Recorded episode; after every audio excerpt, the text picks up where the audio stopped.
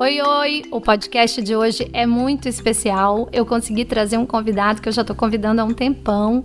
Ele é um pouquinho tímido e eu queria que vocês ouvissem até o final porque no início a gente deu um conteúdo mais técnico sobre a área dele, que é o design, acho que vai ajudar todo mundo, mas eu esperei dar esse aquecimentozinho para ele se soltar e aí extrair também um pouco da, da nossa história, de como que foi essa transição do empreendedorismo digital. Então, do meio para o final, a gente conta um pouquinho a nossa história também, que é uma coisa que está interessando muita gente. Eu vejo que muitos casais, famílias estão pensando em migrar para esse modelo e buscando referências, buscando lições aprendidas inspiração, e eu espero que esse podcast sirva para isso também. Mas como sempre, não poderia faltar conteúdo sobre produto digital, sobre design para rede social, sobre a importância disso e você vai receber as duas coisas, tá? Então, a seguir, aproveita. Alô, alô, arrasadores, sejam bem-vindos. Hoje teremos um episódio para lá de especial que eu já tô tentando trazer esse convidado aqui faz um tempão e ele me enrola. E hoje eu peguei de jeito e ele tá aqui, né?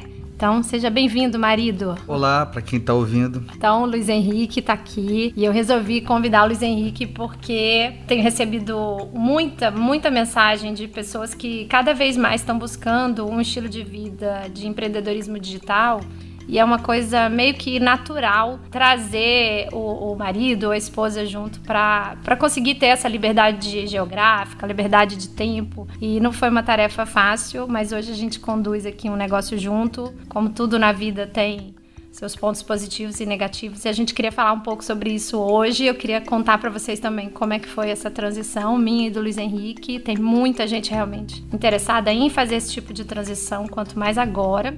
E o Luiz Henrique também está lançando o produto dele, né? Então foi uma coisinha de cada vez, não foi tudo de uma vez. E eu queria que primeiro que ele se apresentasse, falasse para vocês aqui o que que ele faz, o que que ele pode ajudar a audiência, quais são as habilidades dele e como é que tá hoje. E a gente vai falando aos poucos aí de como foi essa caminhada. Então vamos lá? Se apresenta aí para a galera, para eles saberem quem é você, o que, que você faz, como que eles te encontram. Então, eu sou Luiz Coutinho, eu sou publicitário. Eu trabalhei por muitos anos, mais de duas décadas, em agência de propaganda. E o que eu faço basicamente é design, né? Design, comunicação e marketing. E vídeo? Hoje em dia eu faço vídeo também por necessidade do nosso negócio, né? Não seja modesto, você faz muito bem. Não, não, não faço não. Faz sim, faz sim. A galera sempre me pergunta quem é que faz os meus vídeos. É, eu sei, mas se você olhar tecnicamente é um trabalho mais básico mesmo. Ah, tá bom. E, mas o mais legal é, é a cabeça criativa mesmo sim, nisso, né? Exatamente. A diferença de fazer design com cabeça de criação e fazer design sem a cabeça criativa. Então, claro. O que, Isso... que você pode dizer para ajudar a galera sobre esse processo criativo aí? Primeiro que isso faz toda a diferença, né? As pessoas confundem muito o design como algo só que é bonito, né?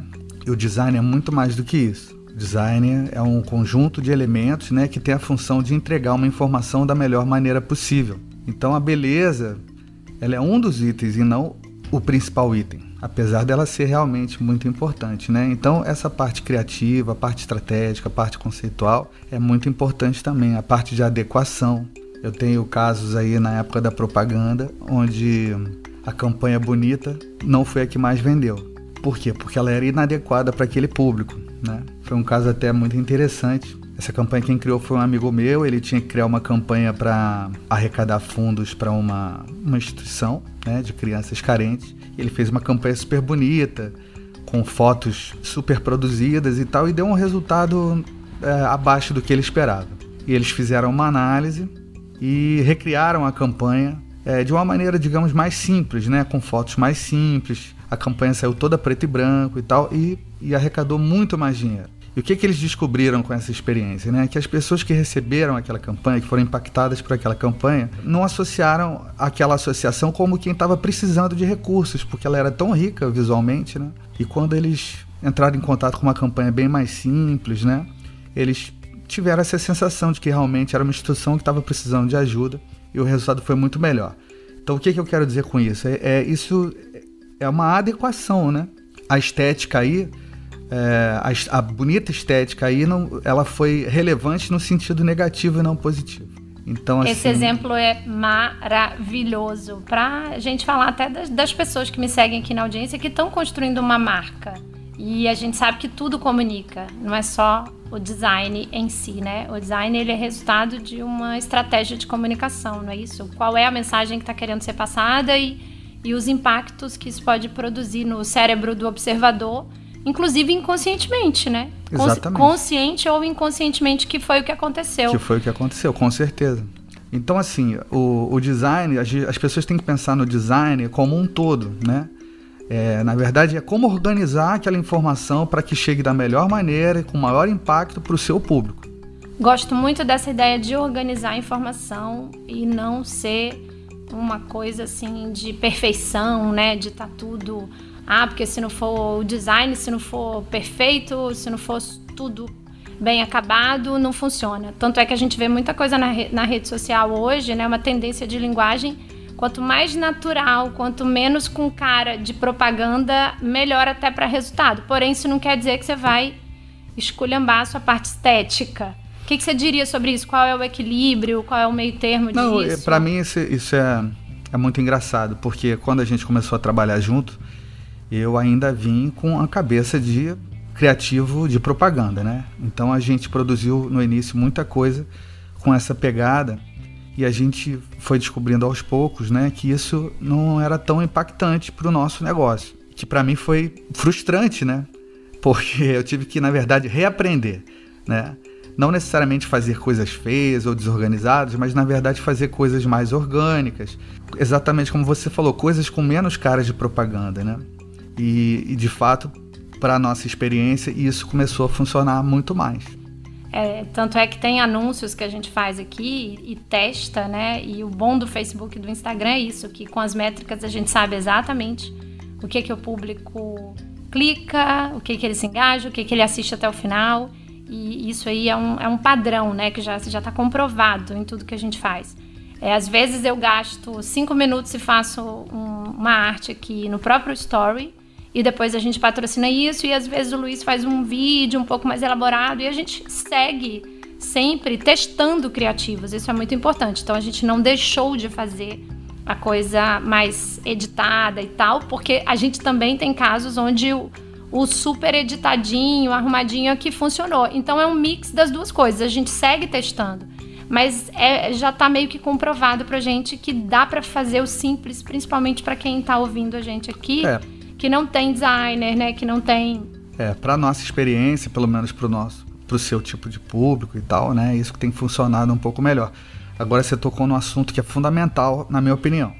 Eu, antes de, de trabalhar em agência de propaganda tradicional, eu trabalhei numa agência de marketing direto, que é basicamente o que a gente faz na internet, né? As pessoas apenas dão outro nome, mas continua sendo marketing direto. As técnicas são de marketing direto. E um dos. Só saiu da mala direta pro, pro digital, né? Exato. Do analógico para os bytes. Exato. Aqui. Mas o raciocínio é o mesmo, né? E uma das coisas que era fundamental na época que a gente fazia marketing direto era o teste, né? As grandes campanhas a gente sempre fazia um mesmo conteúdo com dois formatos diferentes, tá? E a gente testava e a gente ia aprendendo com isso. Então acho importante realmente a gente continuar testando sempre, né, para descobrir o que que funciona e o que que não funciona. Na minha época de marketing direto, a gente teve algumas surpresas. Em uma ocasião, eu fiz uma campanha para um banco, um banco que não existe mais, chamado Unibanco. Nós fizemos duas campanhas de marketing direto com o mesmo conteúdo, só que uma dava uma caneta de presente para quem respondesse um questionário e a outra não dava uma caneta de presente, só pedia a opinião dele porque a opinião dele era muito importante, né? A gente acreditava que a gente ia ter um retorno muito maior com a caneta, porque era uma caneta muito bonita e tal, e foi exatamente o contrário. Não funcionou, acho que as pessoas pensaram que estavam sendo, sei lá, entre aspas, subornadas para participar daquilo. E quando a gente pediu apenas uma opinião sincera sobre o, o banco, o resultado foi muito melhor. Então, esse foi uma prova de como o teste é importante, né? Se a gente não testasse, com certeza a gente optaria por uma campanha com um brinde e tal, acreditando previamente que isso seria mais impactante. É, isso tem um pouco a ver com algumas é, táticas que a gente aplica aqui no Instagram, em, em marketing digital, né? Que a gente é, faz Ah, muitas vezes a gente faz um concurso de depoimento, muitas vezes a gente quer fazer uma pesquisa para entender melhor a nossa persona e a gente, muita gente me pergunta: ah, será que eu devo dar algum brinde para quem responder a, a pesquisa? E eu sempre falo que não, porque no fundo você quer pegar aquelas pessoas que realmente estão engajadas e que estão afim de, de te dar um feedback, de responder, ou que são aquelas que comprariam de você porque já, já acompanham o seu trabalho e gostam, né? Então você inclui aí uma variável que é essa questão do brinde para alguém responder uma pesquisa que pode distorcer o resultado, é, é uma estratégia perigosa. É melhor ter menos respostas, né? Com, com qualidade, com pessoas que realmente estavam, têm o perfil correto e que estavam a fim de responder, do que correr esse risco. Mas, sem dúvida nenhuma, essa experiência do, do marketing direto lá de trás, nem todo criativo teve, você teve, e é muito, muito bacana. Outras coisas que vocês fazem. E eu fui dessa época também, né? Só que você era de agência, eu era, era do cliente, e eu me lembro que quando a gente encomendava um trabalho de mala direta, tinha sempre aquela questão do teste do envelope, a headline, né? Que, eu, que é muito fundamental hoje. O que mais se fala em marketing digital é a importância de testar é, várias headlines, de gastar tempo mesmo na, na construção da headline, porque ela é 80% do resultado. Sem falar que você, a gente não falou aqui, mas você veio da escola David Ogilvy, que é, o, que é o pai do marketing direto e, consequentemente, hoje é uma referência muito estudado por todos os copywriters que hoje fazem parte dessa legião de profissionais aqui do marketing digital, porque a gente sabe que a, a copy é o que mais é, define, ou que pode definir o resultado de, um, de uma campanha, Sim. se ela converte ou não, e ela precisa ser muito testada. Essa questão frustra muitas pessoas do, do, do marketing digital de aceitar, né? Aceita que dói menos a ideia de que em marketing digital tudo é precisa ser testado no seu nicho, com o seu público, por mais que exista a teoria, por mais que exista os cursos, depois você tem que ir lá e testar e ver o que, que funciona melhor para você. Como que era essa, esses testes que a gente fazia antigamente? Era muito mais doloroso, demorava, não era digital, a resposta não era tão rápida. Sim, né? sim. Era... Conta um pouquinho disso. Não, era tudo diferente, né? Nessa época era tudo via correio, né? As malas diretas eram em papel. Mas de... testava mesmo? Era assim mesmo? Testava. Na verdade, eu trabalhei numa agência multinacional grande que tinha bala na agulha para fazer teste, né? Não é toda agência ou todo cliente que tem dinheiro, porque isso custa caro né? Mas... Leva tempo, tinha que esperar ter o retorno para mandar né? exatamente, né? o exatamente. total depois. Exatamente. Mas assim, o teste para nós era fundamental. Legal, então já falamos aqui da questão do teste e agora, ah, antes da gente até falar no, na tua experiência com produto digital, porque eu sei que muita gente quer ouvir sobre isso, muita gente com vontade e com receio e achando que tem que aprender muita coisa para lançar o seu produto digital, eu queria voltar um pouquinho, já que você se soltou um pouquinho, já falou um pouquinho. Agora eu quero falar uma coisa um pouco mais é, pessoal, que muita gente me pergunta e tem curiosidade. Como foi é, essa nessa época? Você consegue lembrar com a sua versão?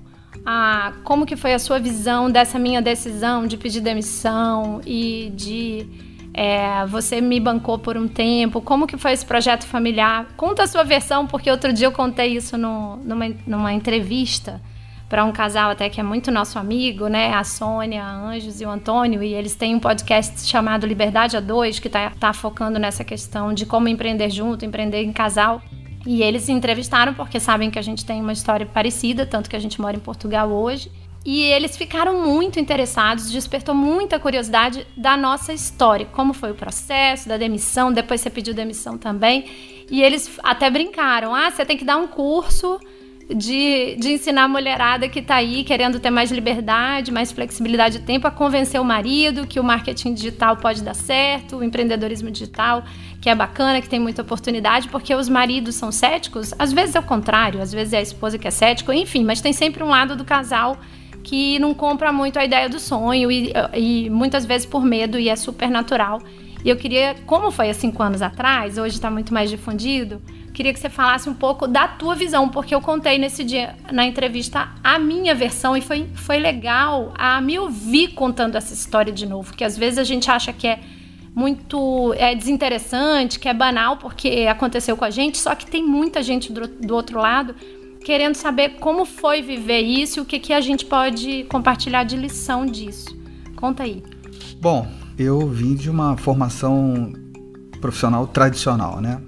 Então eu fui moldado para ser funcionário de uma empresa, funcionário de uma agência, eu sempre acreditei nisso. Quando você decidiu sair do seu emprego, eu confesso que eu achei uma loucura, né? E dentro de mim, eu achava que isso não ia durar seis meses. Falei, não, tudo bem, o Carol vai fazer essa experiência, eu vou segurar a onda aí da nossa casa, né? E, mas eu tenho certeza que em seis meses ela vai descobrir que isso é uma bobagem e que vai voltar para as grandes empresas, que também foi a formação dela até aquele momento, né? E você lembra que eu gostava, né? Do, da vida. Do, sim, do, sim, você mudou muito. Do nossa. corporativo, do status, da correria. É, mudou muito, mudou muito. É muito interessante, mudou mesmo, assim. Mudou é, até o vestuário, assim, né? O jeito de, de se vestir, de se portar, realmente. E uma mudança legítima, né? Não uma mudança artificial. Então eu acreditava que você ia descobrir que, que esse caminho era uma furada e acabar voltando para o emprego tradicional, né? Só que com o tempo, né, a gente foi descobrindo que, que realmente tinha um futuro ali na, naquela sua escolha. Apesar de que o início foi muito difícil. A minha lembrança é você trabalhando dia e noite sem parar, assim, dando sangue, a alma e um pouco mais, né, para aquilo acontecer. E eu acho que também um pouco aí do. Um pouco não, muito do seu sucesso vem da sua perseverança pessoal. De, me parece assim que esse caminho eh, não é um caminho para os fracos, entende? Se, se você é uma pessoa que desiste facilmente, é muito provável que você não consiga prosseguir nesse caminho. Né? Eu tenho dúvidas, por exemplo, se fosse a minha escolha sair da agência, né, e partir para o digital, se eu conseguiria passar dessa primeira fase. O vale, que eu é. sempre falo, o vão, é. para depois começar a subir a rampa da. Mas o fato é assim, uh, no início a gente não via muito dinheiro, mas a gente conseguia ver perspectiva, né, que alimentava aquele sonho. Então, uh, foi assim, a minha opinião começou a mudar, não porque você me convenceu, mas porque os seus resultados me convenceram. Eu comecei a ver que aquilo ali realmente tinha relevância. E também comecei a perceber que o mundo de fato estava mudando. Então, o meu negócio, que é a agência de propaganda, cada vez mais uh, como é que eu vou dizer, cada vez mais pressionado pelos clientes, cortando gastos e tal. Então eu vi que estava tendo uma transferência mesmo de dinheiro do modelo tradicional para um modelo digital. Então foi, acho que foi um processo natural, né? Quando você começou a ter um, um sucesso maior e realmente um, um, rendimento mais relevante com esse negócio, e eu já frustrado também, né, com a minha vida de publicitário, eu acho que foi uma transição natural usar, juntar os nossos talentos, né? Que é eu cuidar da comunicação e um pouco da estratégia, pelo menos a estratégia criativa, né? E você do que você é muito forte, né? Que é o seu conteúdo, que é, que é a sua força de informação. Legal. Mas é, quando você pediu demissão, não foi já para trabalhar comigo, lembra? Sim. Que a, a gente mudou de cidade é, nessa entrevista, eles acharam muito interessante esse movimento que a gente deu, que parece para trás, mas que na verdade foi um passo intermediário para aquilo que a gente queria no final das contas, que era ter uma experiência internacional, né, ter liberdade geográfica, no fundo era isso. Então a gente não foi um passo para trás, mas em relação ao que a gente estava, que a gente morava numa cidade grande, trabalhava numa empresa enorme e a gente já tinha duas filhas pequenas, a gente voltou para minha cidade natal. Eu voltei, quer dizer, para você foi muito difícil porque eu tive que te convencer a pedir demissão de 20 anos de um trabalho que você estava numa agência e eu estava há 12. E você se mudou para uma cidade muito menor do que o que a gente vivia, que era a cidade do, dos meus pais, para ter esse apoio logístico, para passar um período com um estilo de vida muito diferente. E eu lembro que me perguntaram como que você convenceu o marido a pedir demissão junto com você, porque já pare... se ele já achava uma loucura você pedir demissão, então como é que foi isso? Lembra? Eu lembro perfeitamente. Na verdade, eu acho que foi uma conjunção aí do universo, entendeu? Essa é a verdade. Que Por... bom que você está falando do universo, que você não acreditava. Não, hoje em dia a minha cabeça é completamente diferente daquela época, né? Porque na, é, naquele momento, o que, que eu estava vivendo? Eu já tinha 20 anos, mais de 20 anos nessa agência, que é uma agência espetacular, que é a Ogilvy. Do famoso David Do famoso Ogilvy. David Ogilvy. Eu devo tudo a essa agência. Eu tenho muita gratidão por todas as pessoas que trabalharam comigo. Se eu sei alguma coisa hoje sobre design, sobre comunicação, é graças a essa agência, aos profissionais que trabalharam comigo na época. Mas depois de 20 anos eu já estava extremamente saturado, né? Cansado. Tava muito cansado. A vida de, de agência, para quem não sabe, é, é extremamente é, extenuante, né? A gente vira à noite muitas vezes por semana. É normal. É normal. Bom, então eu já estava cansado desse estilo de vida, eu estava vendo as crianças crescerem e a gente com pouquíssimo contato com elas, né? As crianças estavam sendo educadas pelas babás.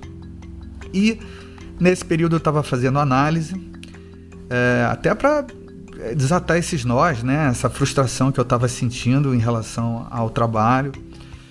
E apareceu muito claramente nessa, nesse processo de análise que o meu período na, na agência em propaganda estava chegando ao fim, pelo menos naquele modelo. O que estava acontecendo é que eu não queria aceitar isso. Bom, e, e, nesse mesmo momento você chegou com essa novidade, dizendo que recebeu uma ótima proposta para voltar para a sua cidade natal, ganhando bem. Então eu refleti, pensei bem e achei que era o momento ideal, que estava tudo ali se unindo, né? A minha frustração com a oportunidade de conviver mais com as crianças, a oportunidade das crianças terem uma estrutura familiar presente e você também realizar um desejo muito forte naquele momento que era encarar esse desafio de lançar um shopping. É, isso para o pessoal entender foi é, essa oportunidade só apareceu depois que eu decidi sair e falei com a, com a minha chefe lá. E eu falei, bom, vou voltar para minha cidade. A princípio eu ia empreender. Só que aí a conjunção de, do universo botou na minha frente um trabalho por um tempo, que era lançar esse shopping, e aí, dessa forma, facilitou muito a questão financeira. O Luiz Henrique ia sem trabalho nenhum, ia pedir demissão, e isso ia dar uma segurança pra gente. Acabou que o empreendedorismo esperou mais quase dois anos lá para eu, eu tocar o meu projeto, que eu ainda não sabia que seria o digital. Mas só para mostrar aqui como quando você se movimenta, e eu falei com a minha diretora que eu estava querendo desacelerar, passar um tempo lá na minha cidade, pedir demissão depois de 12 anos. E aí surgiu essa questão do shopping em construção, enfim. Aí surgiu uma proposta de trabalho efetiva, que não era CLT, mas era um trabalho.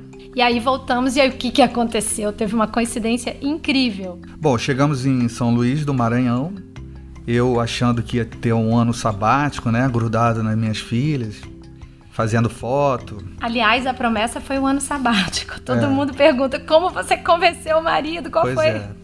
qual foi a tática de comunicação. E aí aconteceu algo assim praticamente inacreditável, né? No momento que eu desço do avião em São Luís, eu recebi uma ligação de um ex-chefe meu da Ogilvy, ex-chefe grande amigo meu, chamado Zoca Moraes. E o Zoca estava em São Luís tocando um projeto importantíssimo e falou: Olha, acabei de saber que você está desembarcando aqui, eu quero que você venha aqui hoje ainda para a gente conversar, porque eu quero que você trabalhe comigo. E assim eu cheguei em São Luís já trabalhando. Sem trabalho e já chegou já cheguei com uma baita proposta. Já cheguei empregado, já ganhei ganhando o, o mesmo que eu ganhava no Rio de Janeiro e trabalhando com uma figura que eu amo, que também é muito, muito importante na minha vida, né? Não é só meu chefe, é meu grande amigo. Então, realmente, o universo aí, ele conspirou de um jeito Inacreditável. Incrível, é. É, é. incrível. Isso é uma parte da história. Aí depois você saiu, tem toda uma história, e aí sim, é, mais ou menos dois anos depois, eu pedi demissão de novo, da demissão do, do shopping, desse trabalho, para ir tocar meu projeto digital, e foi aí que tudo começou. O mais engraçado para mim da sua história é que sempre que você pede demissão para os seus chefes, e diz o porquê, eles olham com aquele olhar do tipo, essa menina é meio maluca, né? Porque ela tá largando. É uma situação muito confortável, assim, e, e de sucesso para se jogar, né? Foram Toda... duas demissões, não fala que foram muitas, porque não, não foi. Tudo bem, mas nas eu duas. Eu fiquei 12 anos na mesma sim, empresa sim. e antes eu trabalhei em outra. Mas nas duas, assim, ficou um pouco essa sensação, né? Do tipo, caramba, Carol, sério, porque você é tão boa, né?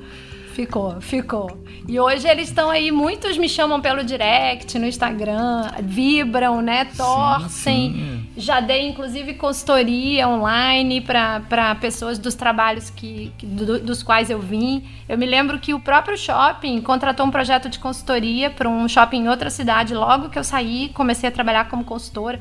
Isso é um ponto legal que você tocou, para sair de portas abertas.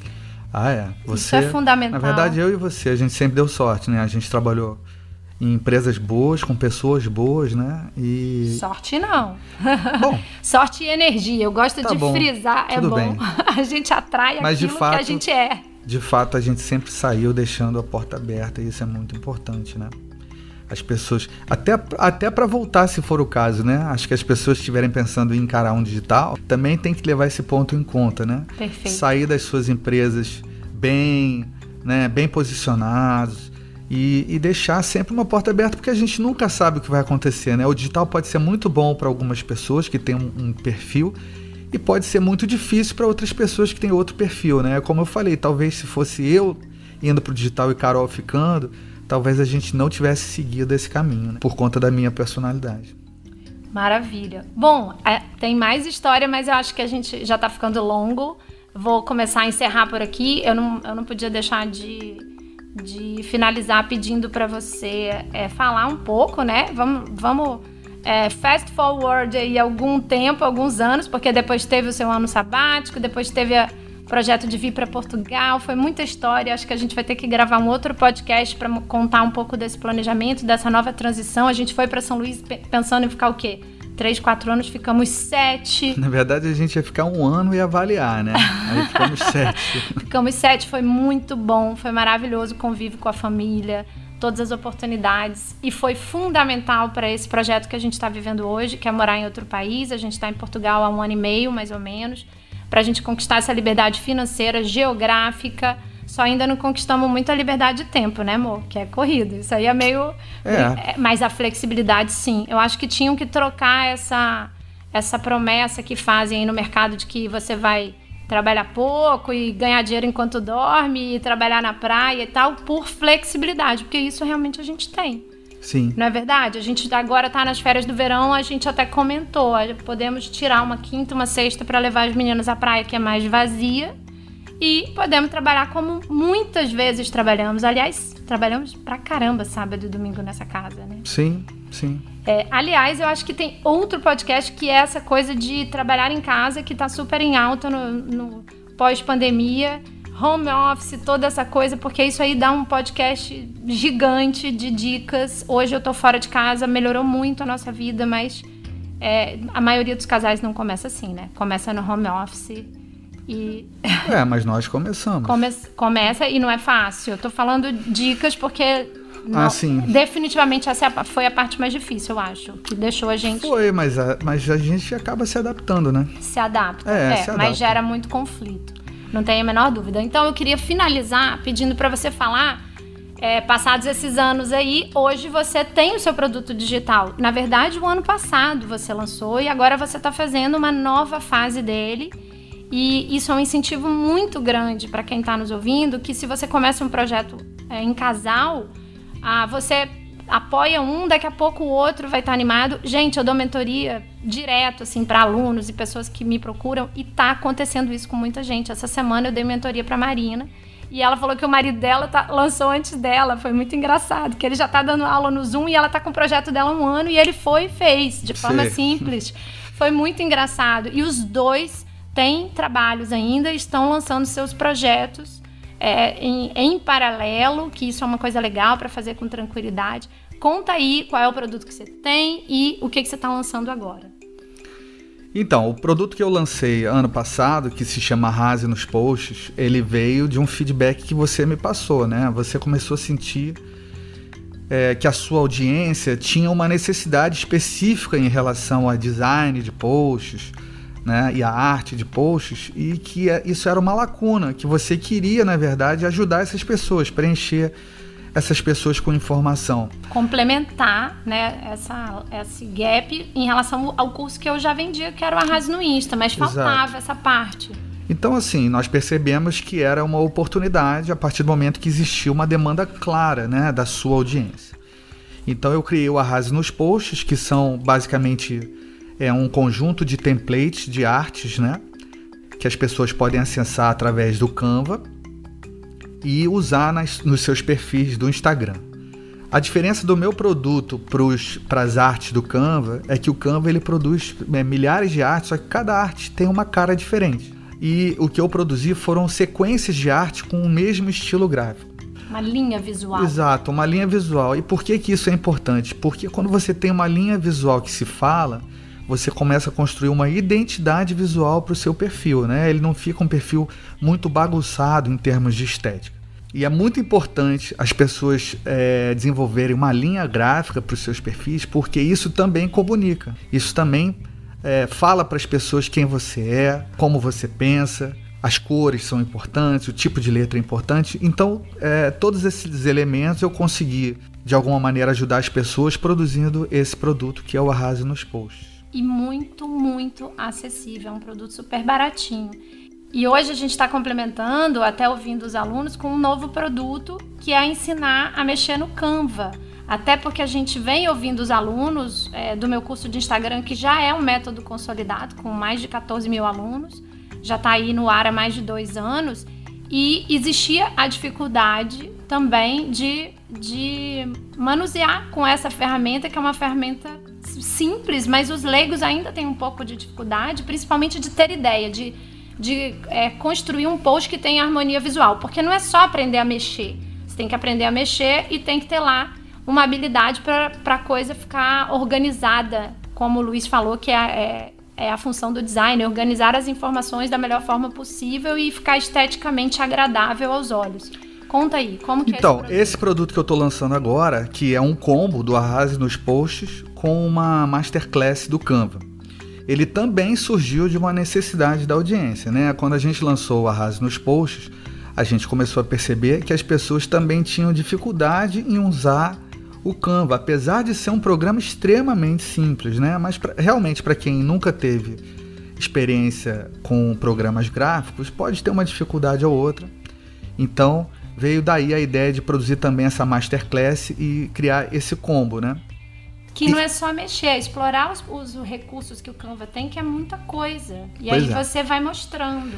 Mas o que eu acho interessante de produzir esse combo é que ele vai ao encontro de uma coisa que você sempre falou: que as pessoas não devem produzir ou criar produtos que estão apenas nas nossas cabeças. A gente, na verdade, sempre tem que atender uma demanda real. A gente tem que perceber à nossa volta, né, no nosso público, o que, que as pessoas realmente estão precisando, né?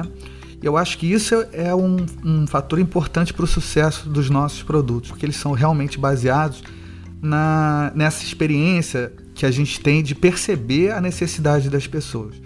Muita gente se frustra porque cria produtos maravilhosos nas suas cabeças, gasta tempo, dinheiro, produz e no final não vende, exatamente porque eles não, não testaram ou não descobriram se realmente existia aquela demanda.